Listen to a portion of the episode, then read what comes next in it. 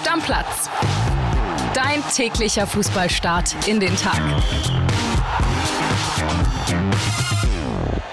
Moin, moin, liebe Stammis. Da sind wir wieder. André und Kili in gewohnter Besetzung nach einem sehr, sehr langen DFB-Pokalabend. Aber das war ja irgendwie schon so zu erwarten. 23.30 Uhr gestern Abend war es dann durch.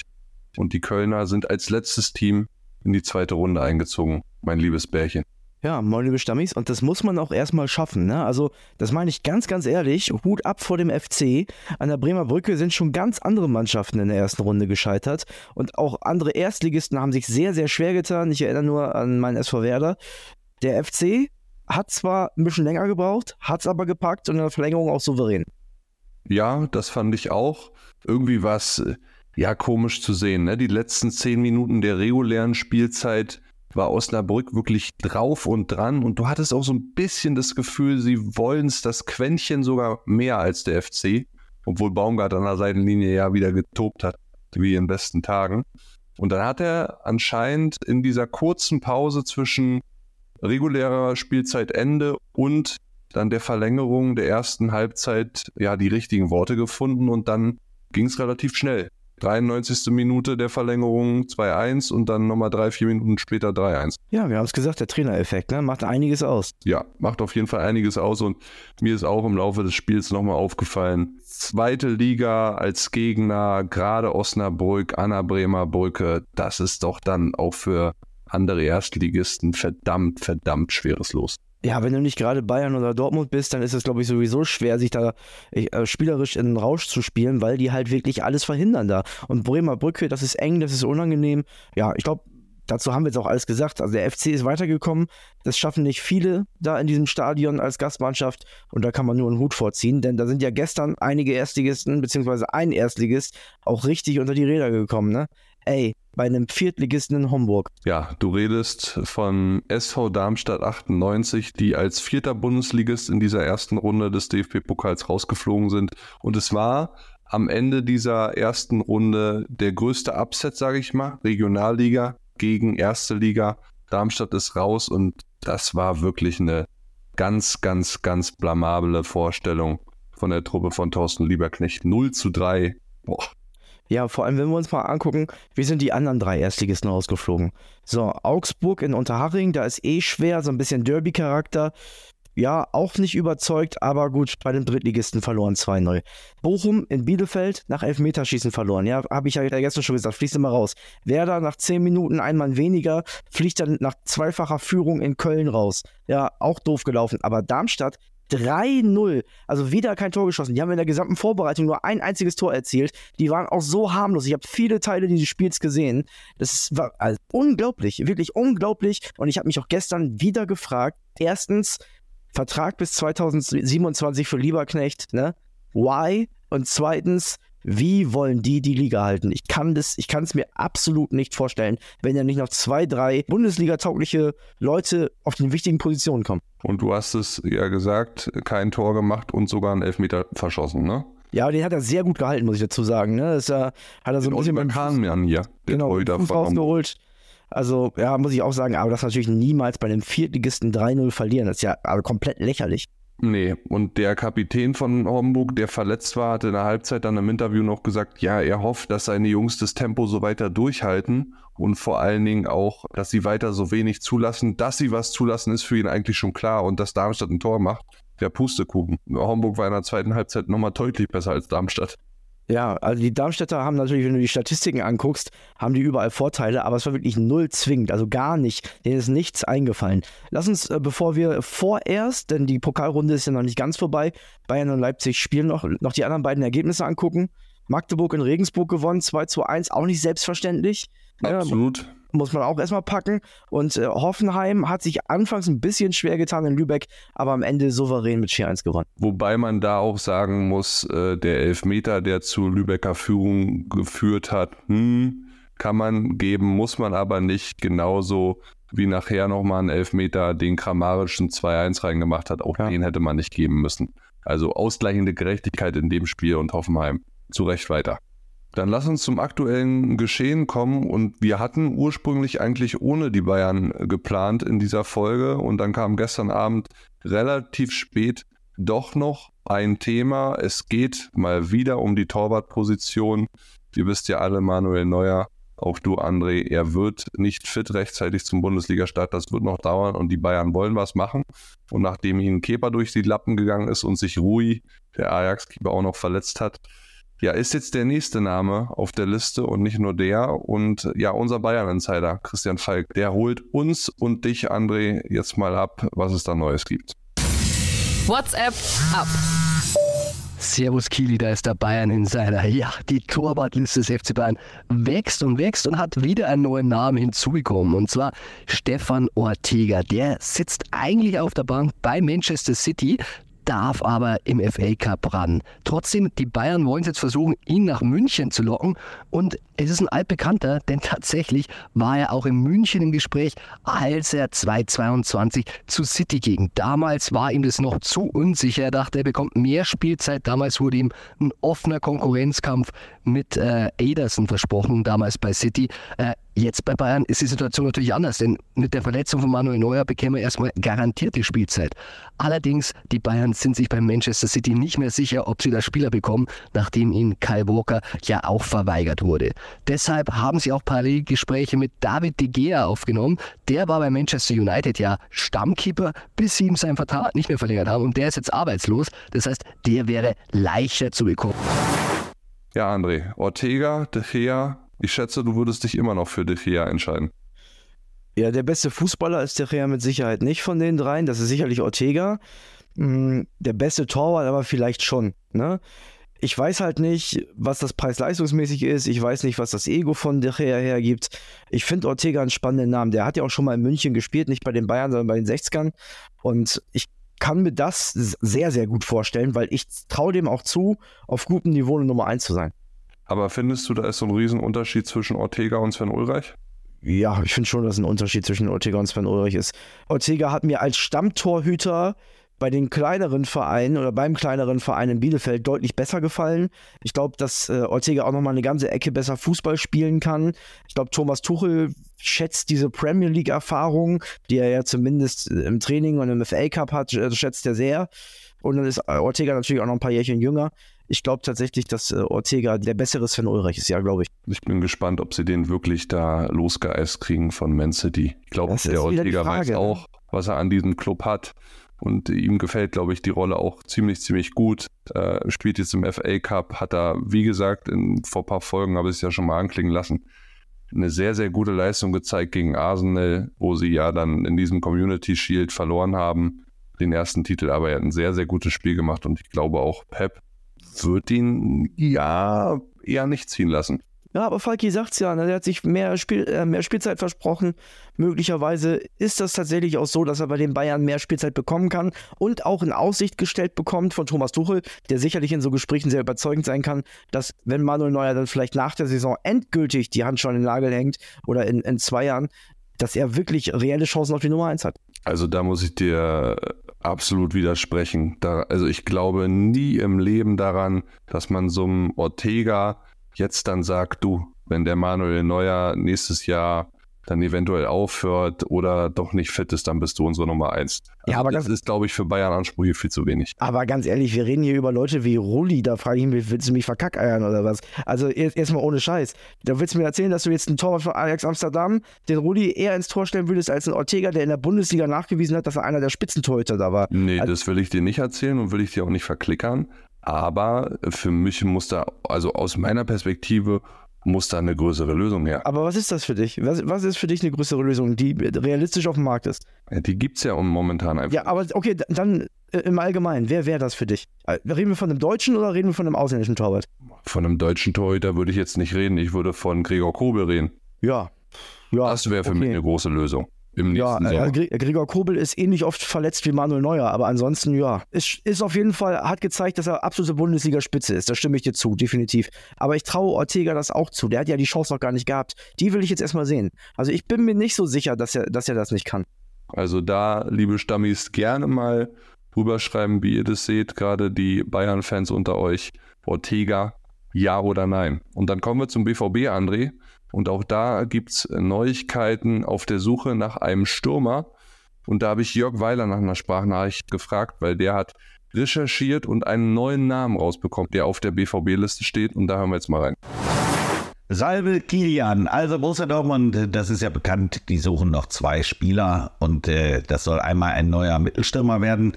Da taucht jetzt ein überraschender Name auf, Jean-Philippe Mateta, den kennen wir noch vom Mainz 05, der jetzt seine Brötchen gerade bei Crystal Palace verdient, aber dort ist er nur noch dritte Wahl und äh, ich glaube schon, man hört dem Vernehmen nach, dass sein Umfeld auch gesagt hat, er würde sehr, sehr gerne wieder in die Bundesliga kommen und er wäre für einen relativ kleinen und überschaubaren Toto zu haben. Von 8 Millionen Euro Ablöse ist die Rede.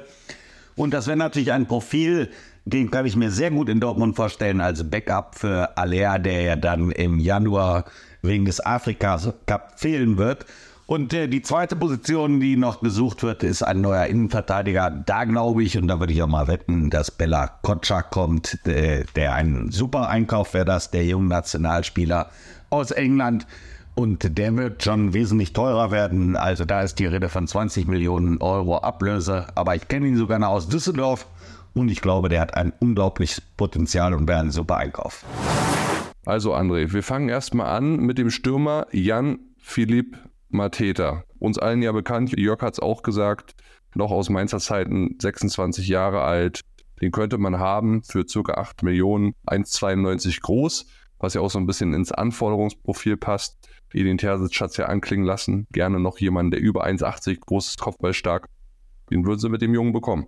Ja, da bin ich zum Beispiel ganz anderer Meinung. Heute sind wir ein bisschen auf Krawall gebürstet, als der Kollege Jörg Weiler. Würde er gern in Dortmund sehen. Boah, also dritter Stürmer bei Crystal Palace und soll reichen, um, um beim BVB Aller zu vertreten und um die deutsche Meisterschaft mitzuspielen. Das sehe ich, das sehe ich zum Beispiel überhaupt gar nicht. Ist dann eher so eine Kategorie Modest. Genau. Ja, das, also Killy, Hut ab, das ist der perfekte Vergleich für mich.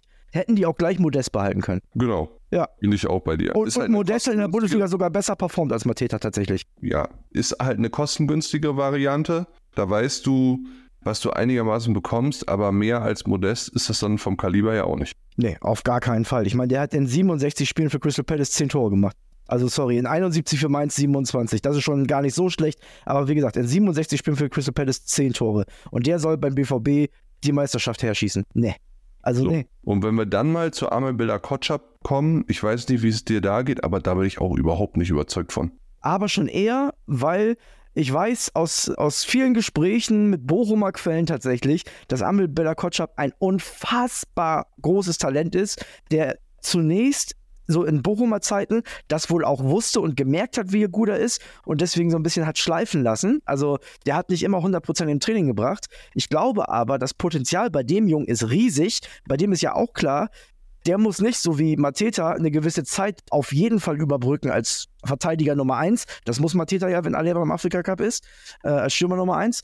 Und ich glaube, der kann an seiner Seite von Mats Hummels oder von einem Süle super ranreifen. Also das finde ich, das wäre mal ein Transfer, der macht für mich sogar Sinn. Zumal, das darfst du auch nicht vergessen, zumal, sorry, eine Sache noch, die drei Innenverteidiger, die Dortmund hat, sind ja alle ständig verletzt. Also nie lange, aber immer so ein bisschen. Das heißt, so ein bisschen Spielzeit wieder auch kriegen. Trotzdem hat er nicht die ganz große Verantwortung. Ich glaube, das ist perfekt. Ja, so ein bisschen Spielzeit würde er bekommen, aber reicht das, um sich zu empfehlen für die EM nächstes Jahr aus seiner Das ist ja die Frage, was ist sein Anspruch? Will er ein Weltklasseverteidiger werden innerhalb seiner Karriere, also vielleicht in, er ist auch sehr jung, innerhalb den, der nächsten drei, vier Jahre, oder muss er unbedingt nächste Saison oder am Ende dieser Saison bei der EM Stammverteidiger sein? Dann ist es Dortmund auch nicht, aber das halte ich eh für ziemlich unrealistisch. Ja, also da bin ich echt drauf gespannt, ob der BVB das durchzieht. Dann gibt ja viele unterschiedliche Quellen, die diesen Transferstand mehr oder weniger ja sagen, da ist ganz viel dran, die anderen sagen, da ist viel weniger dran. Ich bin wirklich gespannt, ob da bis 31. Äh, August wirklich was passiert mit dem Jungen. Steile These, und da braucht Michael, unser Ehrenstamin, langen Atem. Ich sag, in drei, vier Jahren ist der Bella Kotschop über 50 Millionen wert. Ja. So, und wenn die den jetzt für 20 kriegen, perfekt.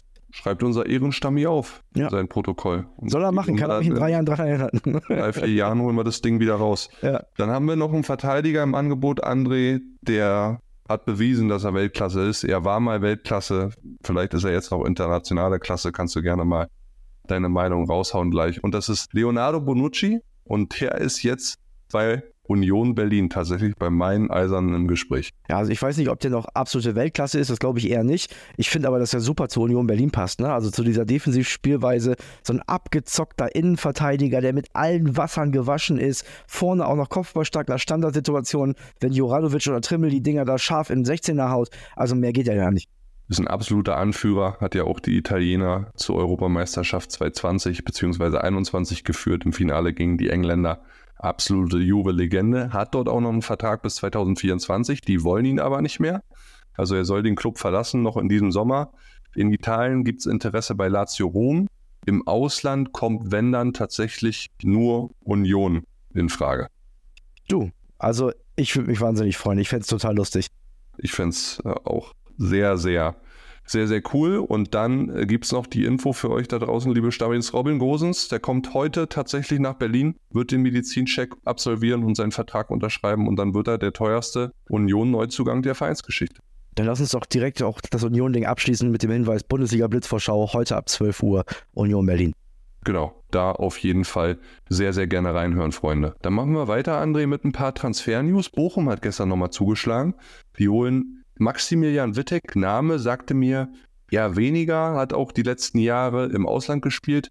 Bei Vitesse Arnheim kriegt einen Vertrag in Bochum. Anne Kastrova bis 2026 ist ein Linksverteidiger ja, äh, Bochum kann, glaube ich, kadertechnisch noch ein bisschen was gebrauchen, auch gerade in der Defensive, also von daher, glaube ich, guter Deal. Vitesse Arnheim ist ja auch für einen ordentlichen Ball bekannt in Holland, also es sind jetzt keine Holzfüße, die spielen gepflegten Fußball, von daher kann man machen. So, und dann werden wir ein bisschen internationaler, der Wechsel von Marco Arnautovic von Bologna zu Inter Mailand, der ist fix, er kehrt jetzt also nochmal zurück zu internationale Ablöse.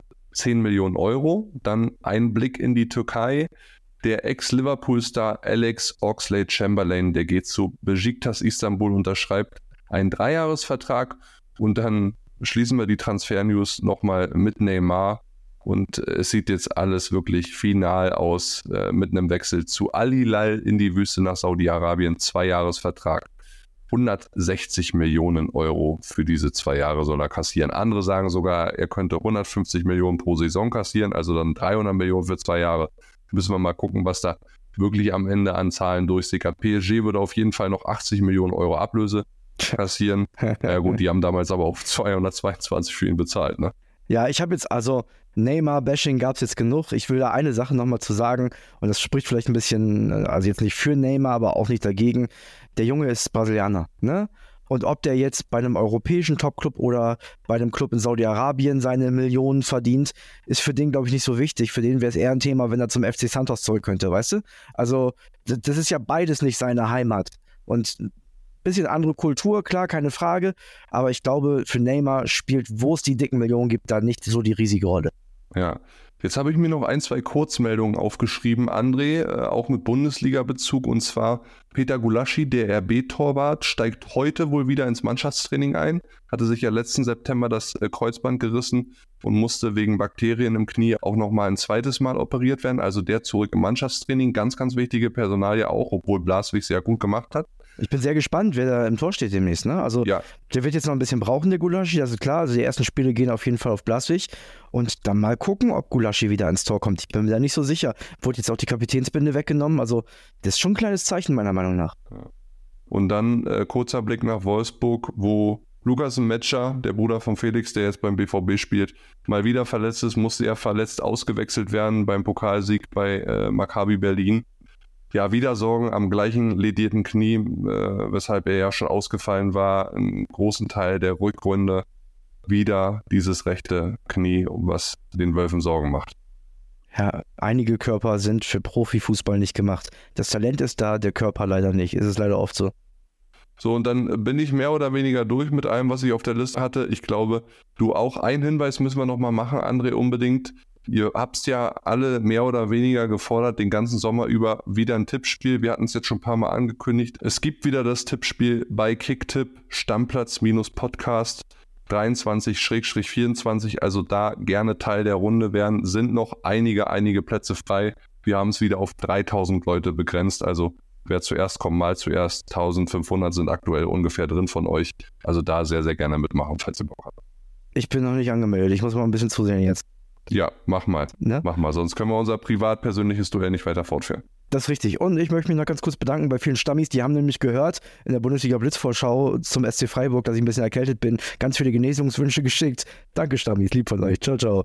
Ich hab's nicht gehört. Liebe Grüße. Bis Ja. dahin. Deckel drauf. Ciao, ciao. Stammplatz. Dein täglicher Fußballstart in den Tag.